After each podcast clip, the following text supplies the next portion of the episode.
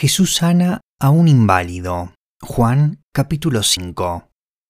Algún tiempo después se celebraba una fiesta de los judíos y subió Jesús a Jerusalén. Había allí, junto a la puerta de las ovejas, un estanque rodeado de cinco pórticos, cuyo nombre en arameo es Betzata. En esos pórticos se hallaban tendidos muchos enfermos, ciegos, cojos y paralíticos. Entre ellos se encontraba un hombre inválido que llevaba enfermo 38 años. Cuando Jesús lo vio allí, tirado en el suelo, y se enteró de que ya tenía mucho tiempo de estar así, le preguntó, ¿Quieres quedar sano? Señor, respondió, no tengo a nadie que me meta en el estanque mientras se agita el agua, y cuando trato de hacerlo, otro se mete antes. Levántate, recoge tu camilla y anda, le contestó Jesús. Al instante, aquel hombre quedó sano. Así que tomó su camilla y se echó a andar. Pero ese día era sábado. Por eso los judíos le dijeron al que había sido sanado, Hoy es sábado, no te está permitido cargar tu camilla. El que me sanó me dijo, recoge tu camilla y anda.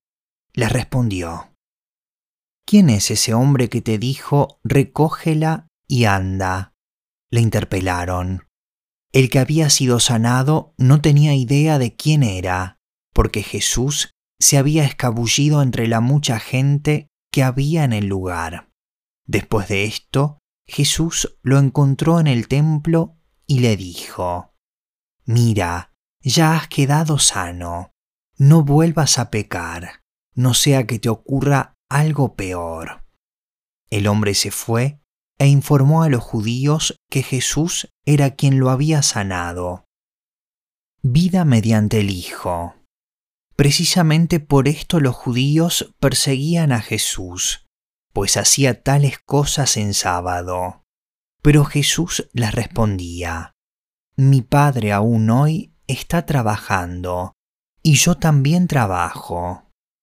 Así que los judíos redoblaban sus esfuerzos para matarlo, pues no solo quebrantaba el sábado, sino que incluso llamaba a Dios su propio Padre, con lo que él mismo se hacía igual a Dios.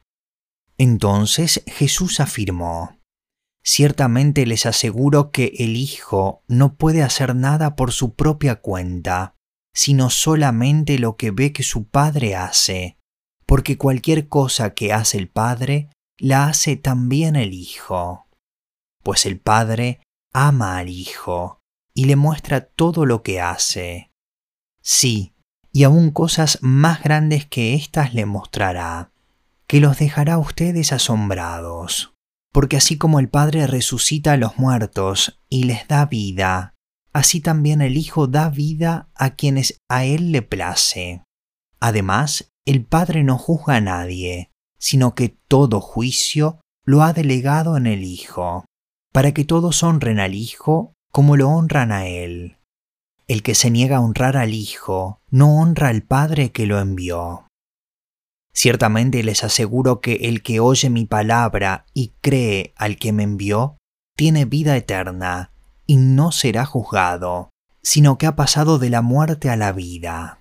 Ciertamente les aseguro que ya viene la hora, y ha llegado ya, en que los muertos oirán la voz del Hijo de Dios, y los que la oigan vivirán.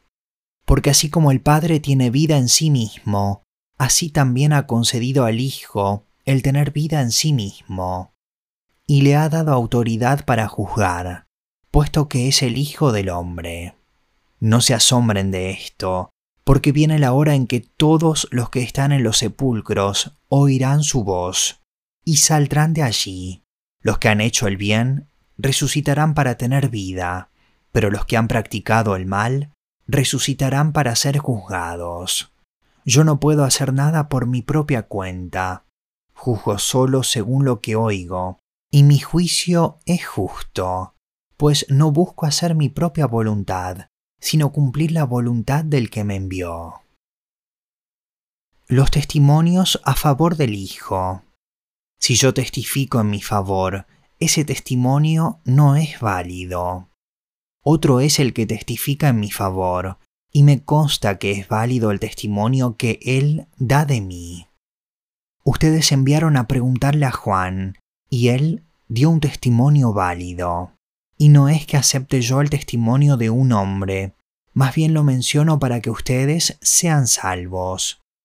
Juan era una lámpara encendida y brillante, y ustedes decidieron disfrutar de su luz por algún tiempo. El testimonio con que yo cuento tiene más peso que el de Juan, porque esa misma tarea que el Padre me ha encomendado que lleve a cabo y que estoy haciendo, es la que testifica que el Padre me ha enviado, y el Padre mismo que me envió ha testificado en mi favor. Ustedes nunca han oído su voz, ni visto su figura, ni vive su palabra en ustedes, porque no creen en aquel a quien Él envió. Ustedes estudian con diligencia las escrituras, porque piensan que en ellas hallan la vida eterna y son ellas las que dan testimonio en mi favor. Sin embargo, ustedes no quieren venir a mí para tener esa vida. La gloria humana no la acepto, pero a ustedes los conozco y sé que no aman realmente a Dios. Yo he venido en nombre de mi Padre, y ustedes no me aceptan. Pero si otro viniera por su propia cuenta, a ese sí lo aceptarían. ¿Cómo va a ser posible que ustedes crean si unos a otros se rinden gloria, pero no buscan la gloria que viene del Dios único? Pero no piensen que yo voy a acusarlos delante del Padre. Su acusador es Moisés, en quien tienen puesta su esperanza. Si le creyeran a Moisés, me creerían a mí, porque de mí escribió él. Pero si no creen lo que él escribió, ¿cómo van a creer en mis palabras?